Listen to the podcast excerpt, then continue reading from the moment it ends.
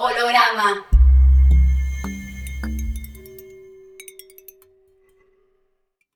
Un laboratorio. Un rastreo por los laberintos recónditos de la inconsciencia. Buscamos conexiones, ligamentos, para hacer que los humores en sus diversas composiciones y transposiciones circulen y desborden los límites del cuerpo a través de la fantasía. Ya abundan los relojes y los calendarios para reconocernos como sujetos humanos y civilizados. Nos divierte la idea de crear juntos otros tiempos infinitos donde estar. Para eso construimos un bisturí con el que agrietar la primer capa de la piel. Esperamos que supure, que brote, que haga espasmos. Somos humanoides deseosas de escuchar, leer, devorar lo que ofrezcan sus máquinas deseantes pensantes, porque eso nos alimenta y nos hace sentir vivas. El pensamiento sucede cuando hay algo en que pensar. Buscamos que las palabras se confundan, se contaminen y estallen hasta la deformación.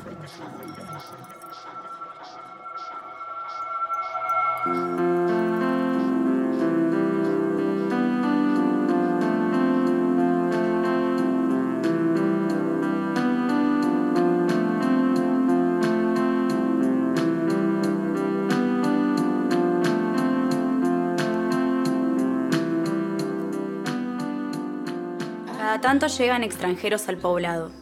Quieren ver cómo es aquí. También es cierto que los llamamos. Queremos que entren. También queremos ser extranjeros para alguien. Suceden primeros contactos, risas, miradas, preguntas. Cada quien lleva su piel de cordero cubriendo el hambre feroz y un cordero dormido a resguardo del hambre.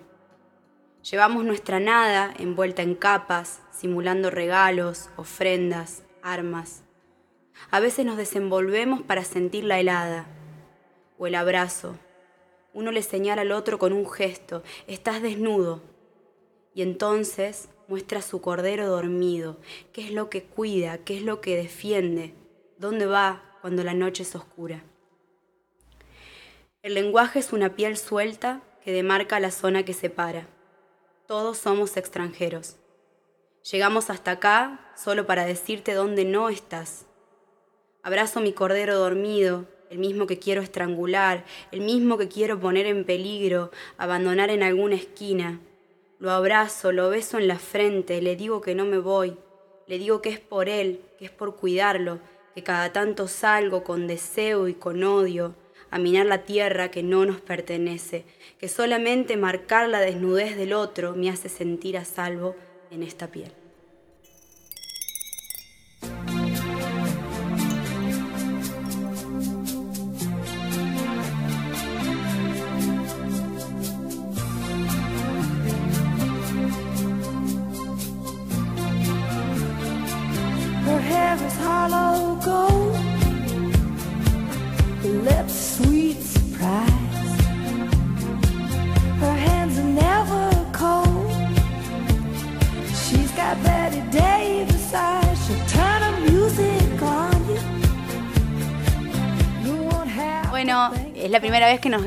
Encontramos grabando esto. Estamos muy nerviosas, pero nos pareció que, que era tiempo de, de presentarnos. Yo soy Manu, holograma M.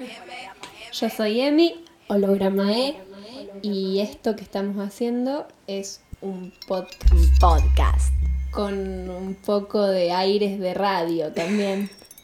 Sí, y de cercanía. Estamos, en este momento estamos en casa, muy cerquita, eh, charlando y estamos nerviosas, pero es extraño porque nos conocemos. Nosotros nos conocemos mucho.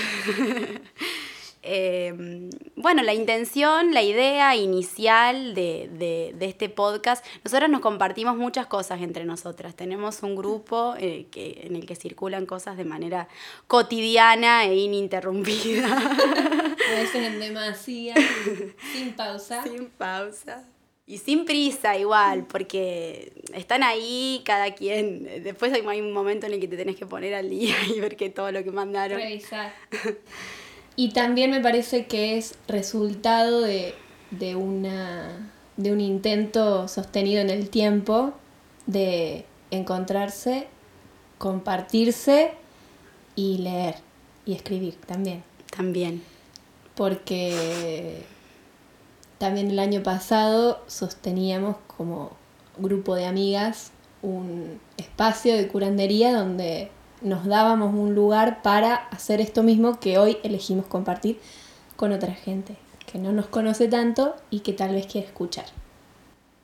Sí, hacer, hacer circular por ahí esas, esas pequeñas invitaciones, esos pequeños convites, como dice un amigo mío, eh, a, otra gente. Nos parece que, tal, como, como lo, lo, dijimos en la presentación, eh, el pensamiento sucede cuando hay algo en lo que pensar, entonces, no sé, a veces tenemos cosas flashadas que dan vueltas en nuestra cabeza y nos juntamos y charlamos sobre esto y sobre lo otro. Pensamos, bueno, capaz hay, hay personas a las que les resuenan ciertas cosas y, dispara, que es lo más importante, dispara a, a la infinidad. Claro, y me parece que ahí es tiempo de contarles cómo fue que gestamos esta primer parte, este primer capítulo, que fue con un disparador, así, como con una... Con una idea. Con un anzuelo. Un anzuelo. tiramos a un par de gente que conocemos también, amigues, y les disparamos una pregunta, le contamos para qué era esa la respuesta a esa pregunta, para qué iba a ser utilizada, y mm, le contamos de esta idea, se reprendieron y nos mandaron eh, sus, sus, creaciones en, en, múltiples formatos, nos llegaron audios, nos llegaron escritos, nos llegaron cariños, así que muchas gracias a ellos.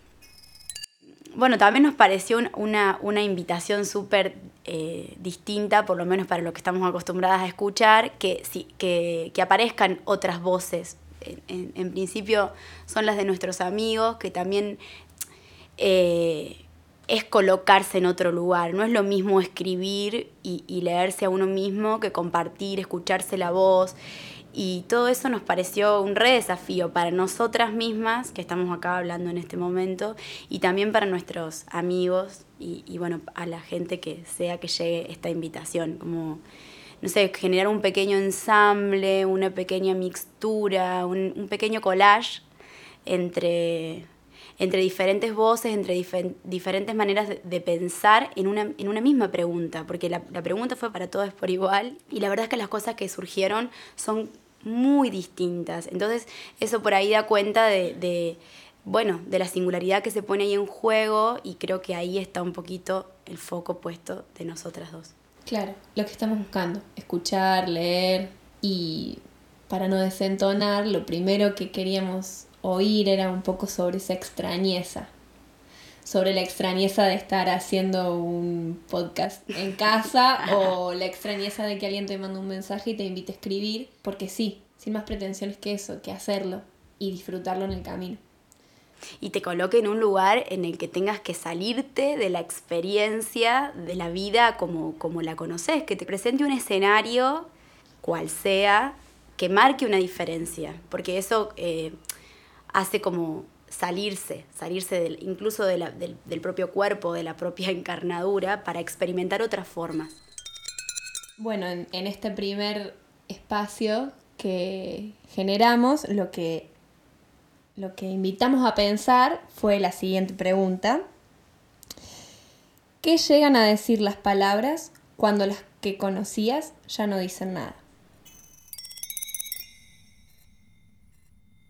Revisar en la memoria, como quien hurga la basura. En mis manos un par de agujas como la única herramienta, imaginable. Actúan como canales, emisores de una señal incorporada enquistada, extranjera. De tan en el fondo se hizo otra cosa, una entidad separada. Tengo una criatura viviendo encima de los riñones. Encuentro palabras en voces otras. Me pregunto si quien sigue escuchando soy yo. La clave está en quien escucha. El bosque existe cuando se lo oye, si no el sonido nunca sucedió.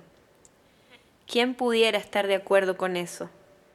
No es posible esta operación, estar de acuerdo. cuando nos preguntamos sobre la existencia. Intento seguir el nexo, descubrir la puntada donde comienza el diálogo. Me quedo atenta. Espero algún día verla a los ojos.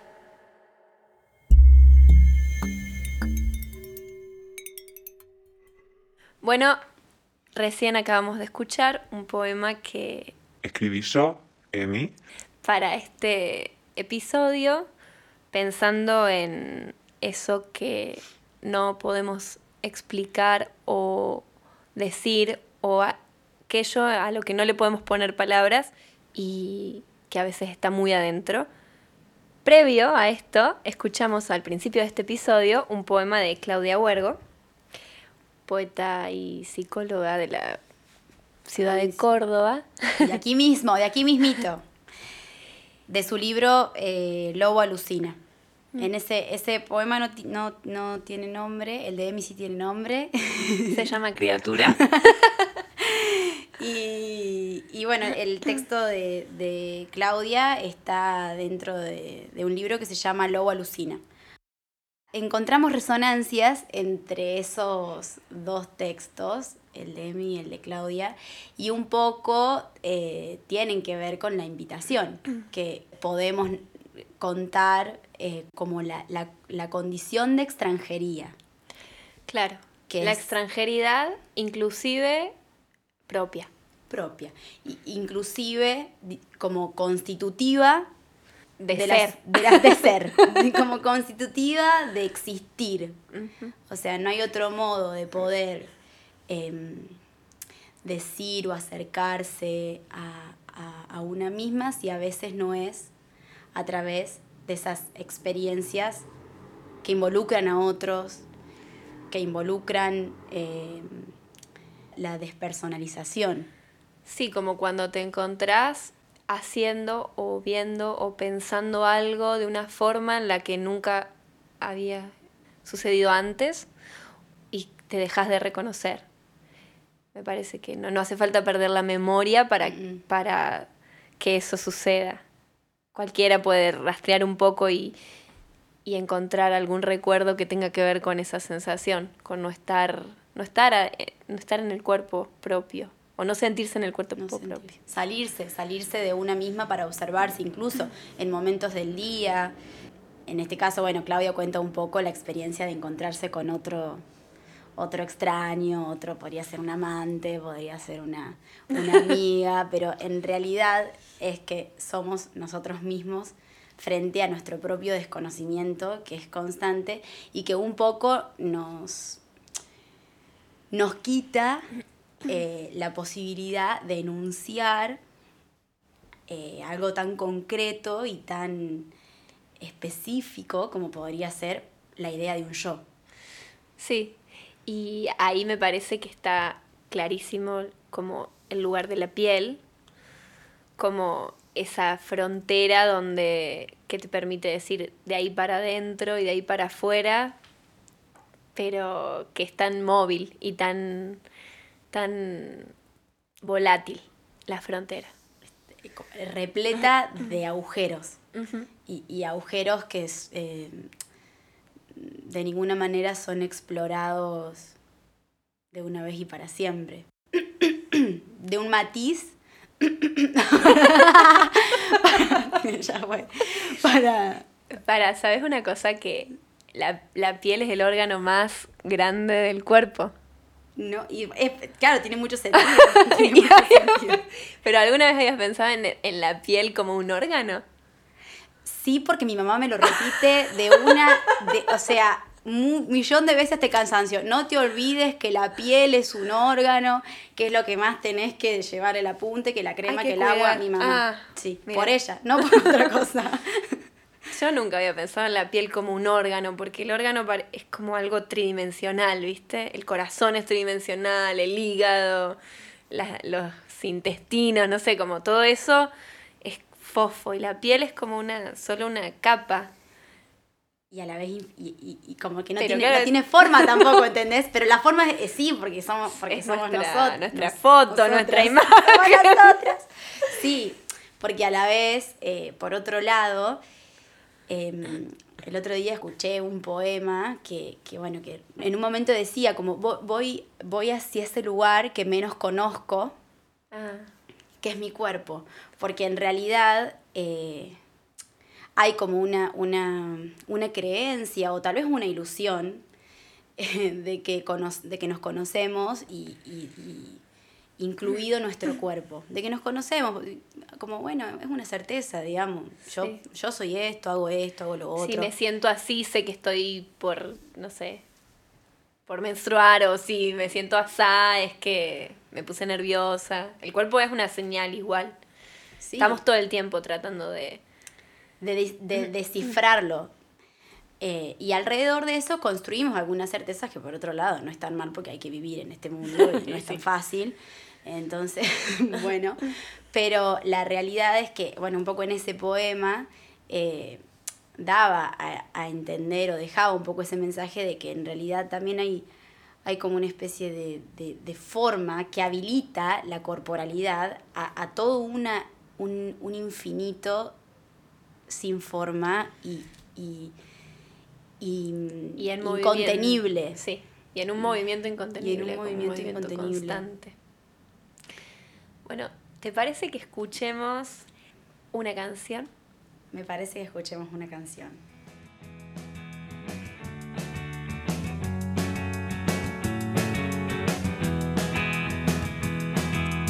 Como un lobo suelto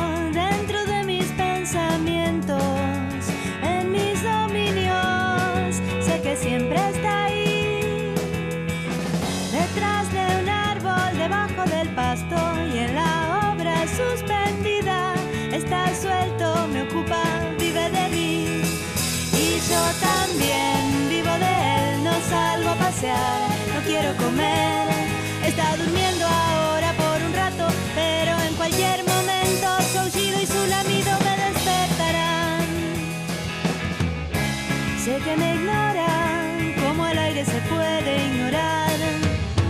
No sabe que soy su ambiente natural. Pero sin verlo, su aliento de lobo lo puedo sentir. Rondando elegante todas mis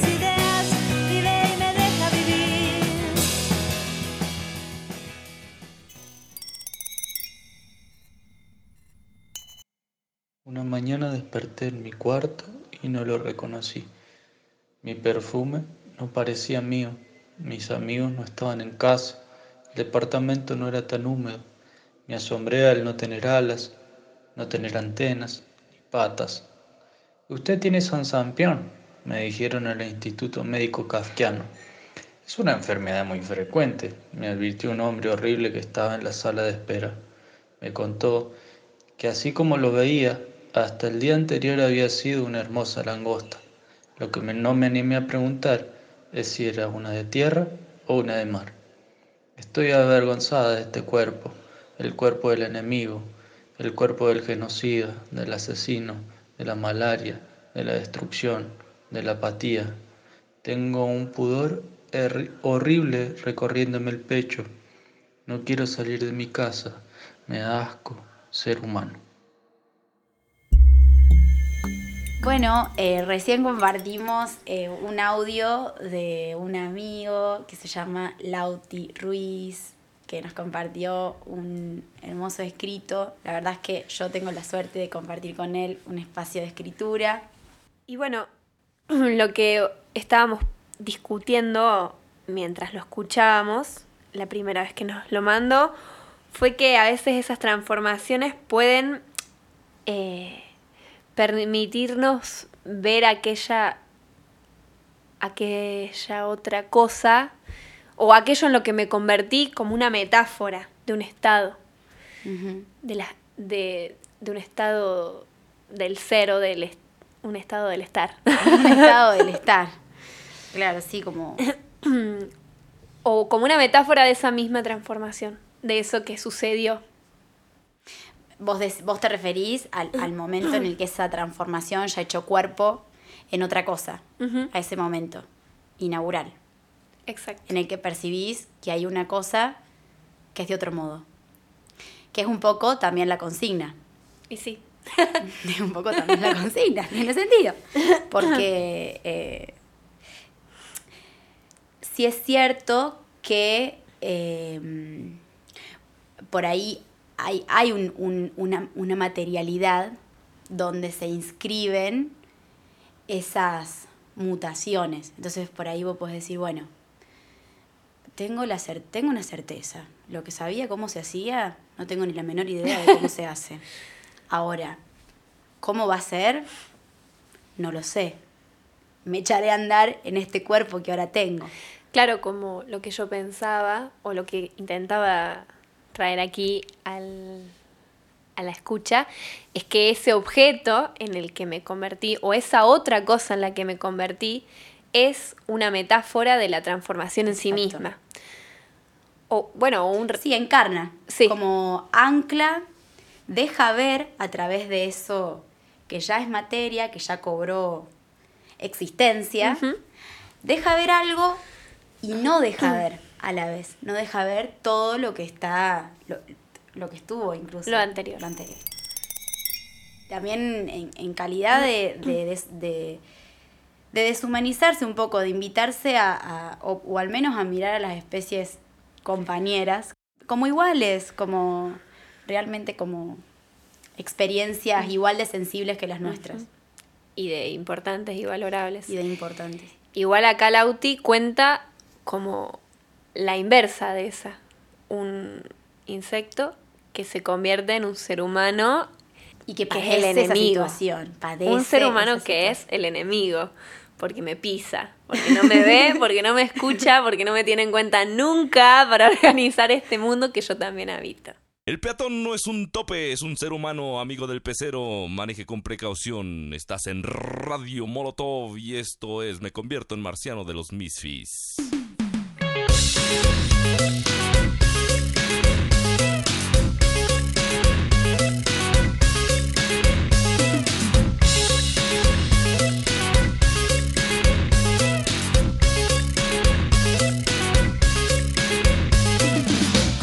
Marciano es una cosa espantosa. Quieres escabecharte casi cualquier cosa. No es el cuerpo marrano que solía tener, ni la cara, mi reina, que tú has de querer. Porque me convierto en marciano. Cómo me llamo. A veces no puedo ni dormir. Quizá no estuviera del todo libre de cierto remordimiento, pero igual no tenía importancia. Yo me encontraba completamente distraído. Estoy casi seguro de que no estuve pensando en nada que valiera la pena recordar. Más tarde. Lo cierto es que estuve un poco irritado, tal vez por el clima húmedo, y enfadado con los niños. El niño mayor gritó con voz impaciente, ¡Papá! Sin querer, adelanté el cuerpo como huyendo de la voz. Se trataba de un mero capricho que no me parecía nada arriesgado, pero floté inesperadamente y me vi cayendo de repente, insensible ante la voz que gritaba ¡Papá! No sé si fue al caer o cuando topé con el suelo, pero me encontré convertido en un palo, de tamaño e- estándar, sin una curva, ni grueso ni delgado, aproximadamente de un metro de largo. Oí de nuevo la voz que gritaba ¡Papá! La multitud que caminaba por la acera se separó para dejar un círculo vacío. Así seguí desplazándome en línea recta, dando vueltas sin cesar, hasta rebotar con un sonido agudo sobre una superficie. Me golpeé contra un árbol y quedé clavado en una zanja entre la acera y la calzada.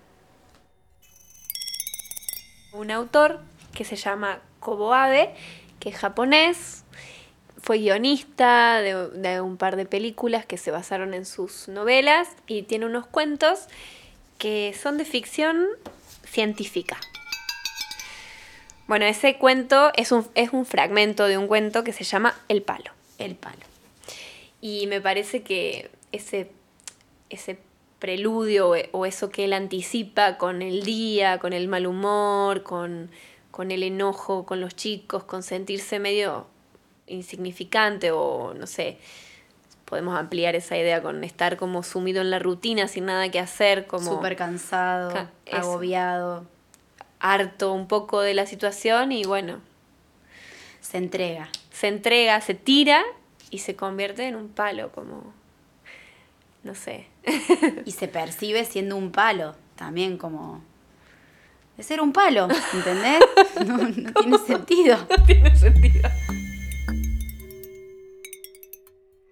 Hace no mucho tiempo soñé que mis dientes se, se caían. Recuerdo que cuando desperté de la pesadilla pegué un salto. Llorando el terror agarré mi dentadura que estaba intacta. Pero desesperado metí todos mis dedos para contarlos uno por uno mientras la baba se caía. Pero lo que solo parecía un susto fue en realidad una carta enviada por el ensueño. Y así, en un perverso chisme, contarme este presente. Mis dientes ahora se han caído de mi boca. Es así. Tengo que asumir que mi boca es desdentada. Mis labios son la puerta de una guarida cóncava, desolada y azotada por la impotencia. Cada uno de ellos se retiró en contra de mi voluntad, de todas las encías, que ahora solo son una carne inservible donde la comida se estanca, aunque las uso como orificios para esconder monedas y papeles con secretos.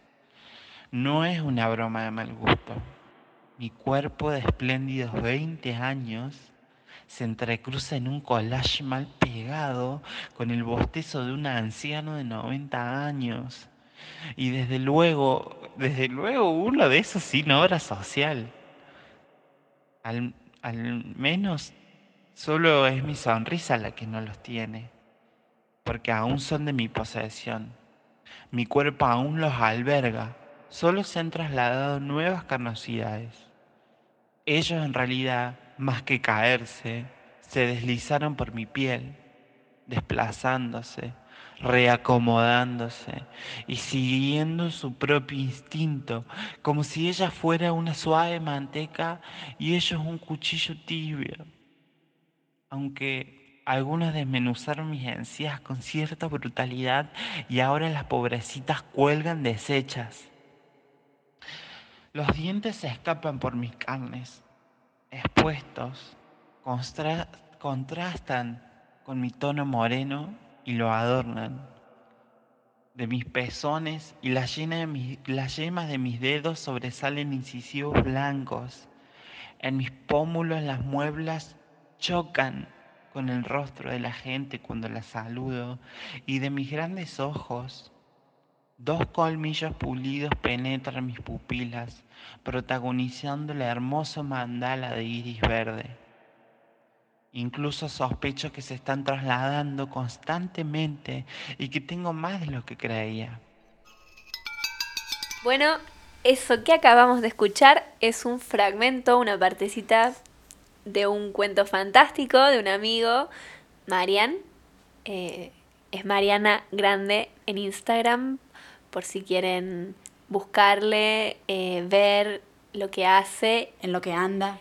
Bueno, un poco en relación a ese cuento que nos dejó fascinadísimas, porque ¿Qué otra forma de ser extraño que ser monstruoso?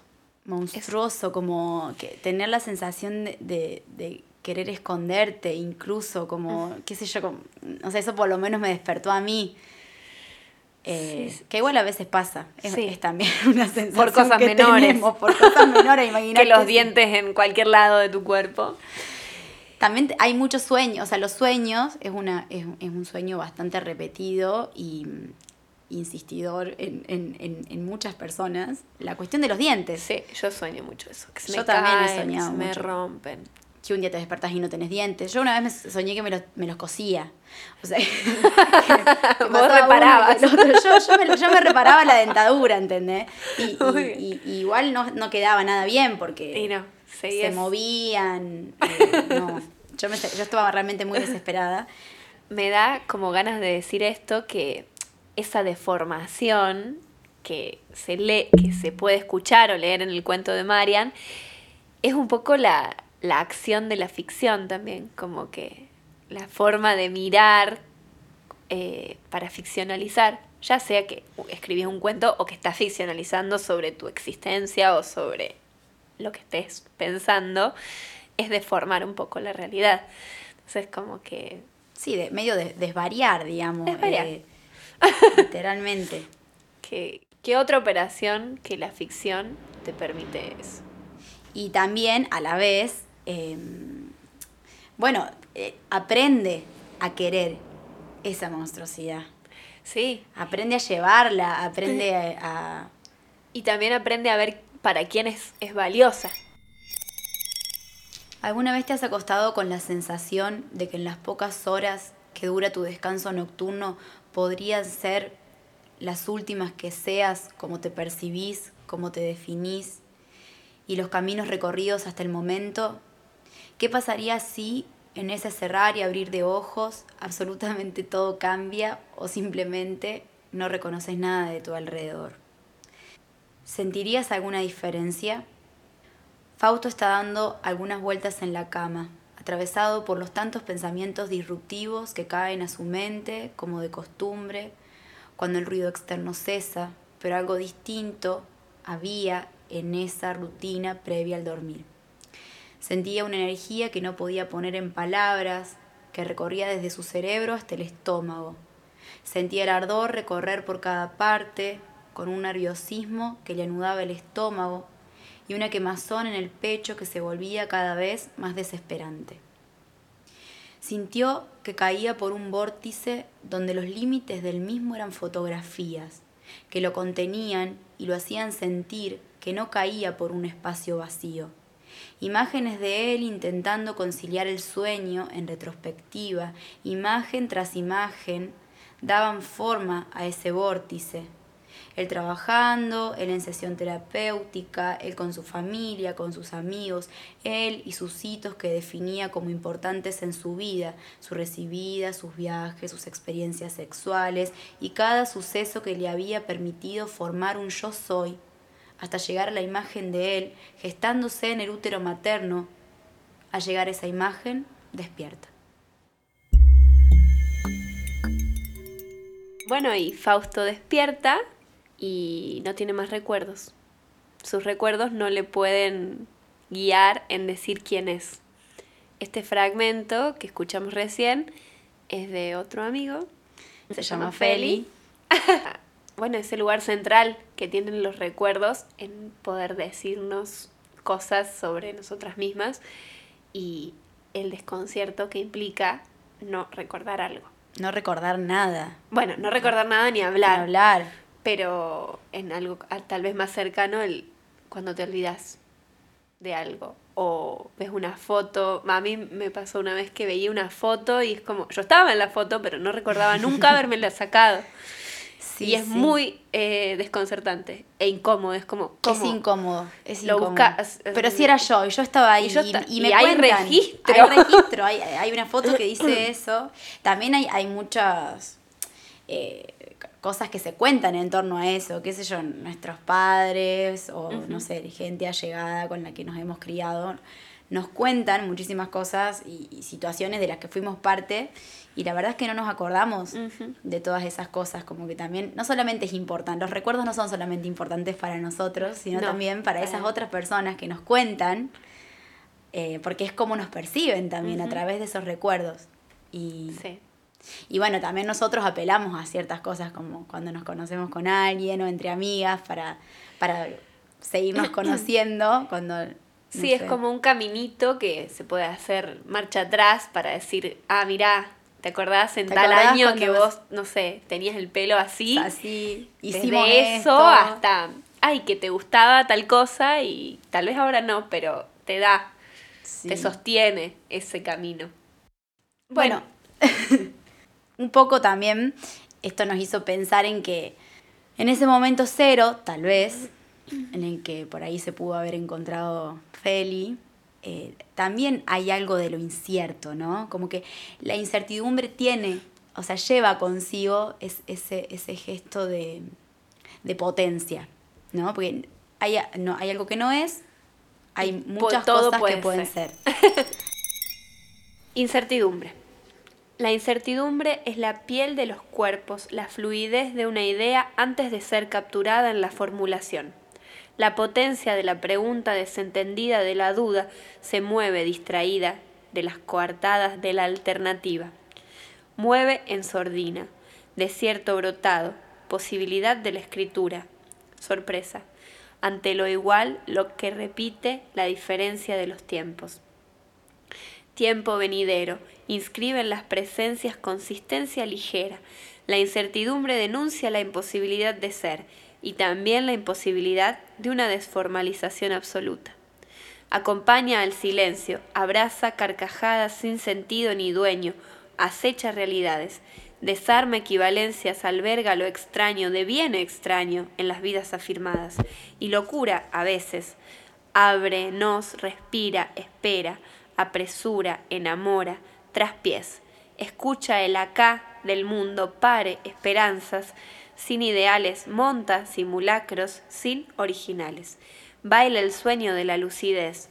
Incertidumbre, herida, reparo sin inmolar, sin glorificar, sin explicar, puede destruir sin eternizar, construir, paralizar, detener, apabullar, perderse, lamentar, lamentar sin historizar puede volverse. Incertidumbre. un texto en un libro que es de Victoria La Rosa y se llama Curandería, escucha eh, clínica, performática y guarichera. Tiene un poco que ver con la idea de, de, de escribir sin, aten- sin atenerse a algo concreto que decir, como es- escribir como un ejercicio, escribir como, como una religión, como una, una Sí. andanza. Y también como esto que, estaba, que dijiste antes de- del punto de inflexión como de antes de saltar al abismo, que es ante todo potencia. Y hay una forma en la que está escrito ese poema que es sin pausas, sin comas, sin punto. Es como una estar ahí en el borde del, del abismo hasta leerlo. Porque Sí, si le cambias una entonación o un silencio puede significar otra, otra cosa. cosa. Y Sí, es totalmente. muy bello. Y te, y, te, y te confronta constantemente con la pausa también. Porque tenés que ir percibiendo, Es necesaria. es necesaria. Es, es esa puntuación. En el bolsillo de la campera encuentro una billetera. Billetera. ¿Se llama así?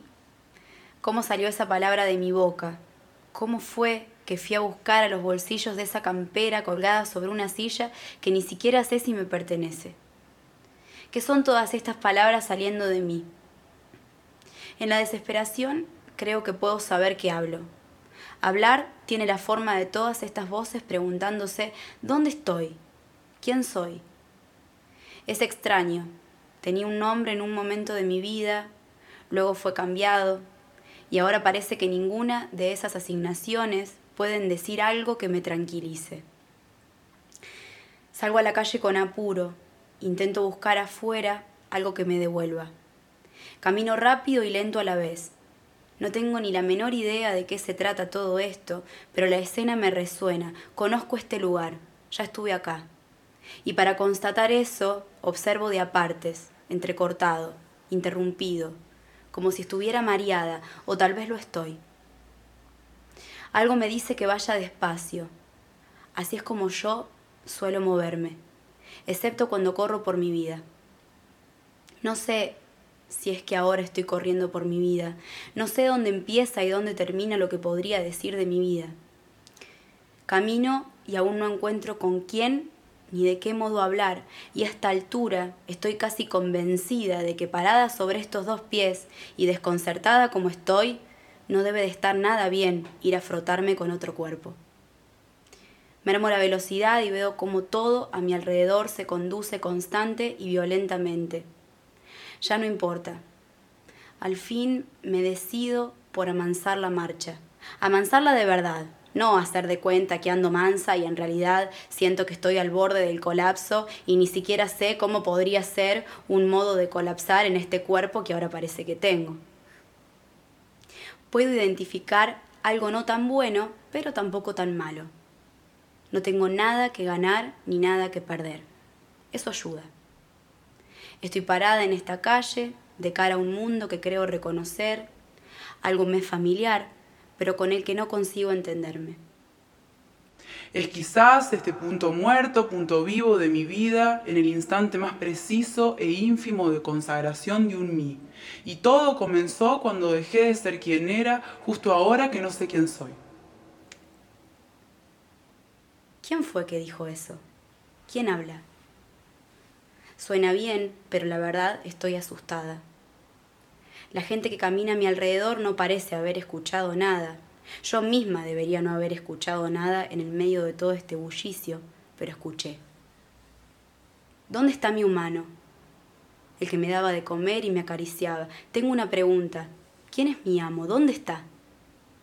¿Dónde está mi cuerpo? ¿Dónde está mi cuerpo? Que me lo devuelvan. Que me lo devuelvan ya. ¿Dónde lo localizo? ¿Dónde es que puedo ir a buscarlo? No lo sé, pero creo que mi cuerpo también es otro. Yo soy otra y mi cuerpo es otro, y yo hablo en nombre de un yo que apenas puede decirse que ha naufragado. Este cuerpo entonces no es el mismo, lo que me cubre es diferente. Entonces, ¿qué es lo que soy si no este misterio? Ahí está, otra vez esa voz. Vuelvo a observar, pero creo que solo late adentro mío, se mueve conmigo. Ya no tengo tanto miedo. Después de todo, entre la desesperación y la esperanza, ¿qué podría elegir? Esas malditas experticias que intentan abarrotar este pequeño e insignificante gesto de deformación que creo soy, latido de deformación que creo intento ser, blandengue y cambiante, Puedo sentir las cosas que cambian, puedo sentir las cosas que no son, que ceden y se diluyen, las cosas que se fragmentan y se multiplican más allá de mí, más allá de un mí. Resonancias en los lugares más inhóspitos y desconocidos, disimulos, dobleces, artificios.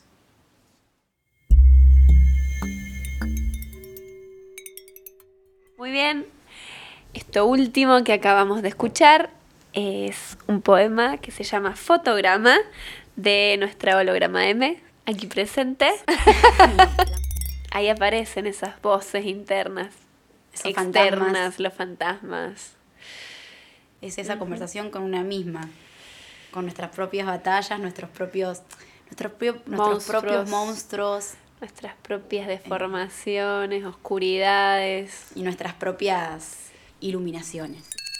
¿qué otra cosa nos permite inaugurar algo como un primer capítulo? Sucedió, sucedió porque nosotros tenemos muchas ideas. Tenemos ideas. Si hay algo que nos sobran son ideas, pero a veces es difícil que eso suceda realmente. Bueno, es como la una de la mañana, ya. Así que nos tenemos que despedir. Eh, muchas gracias al holograma P bueno, nos vamos. Estamos muy contentas, muy nerviosas, pero de esos nervios que se sienten así como en las vísceras y que, que se, disfrutan. Que se disfrutan mucho. Y bueno, gracias por escucharnos. Gracias por escucharnos. Hasta la próxima.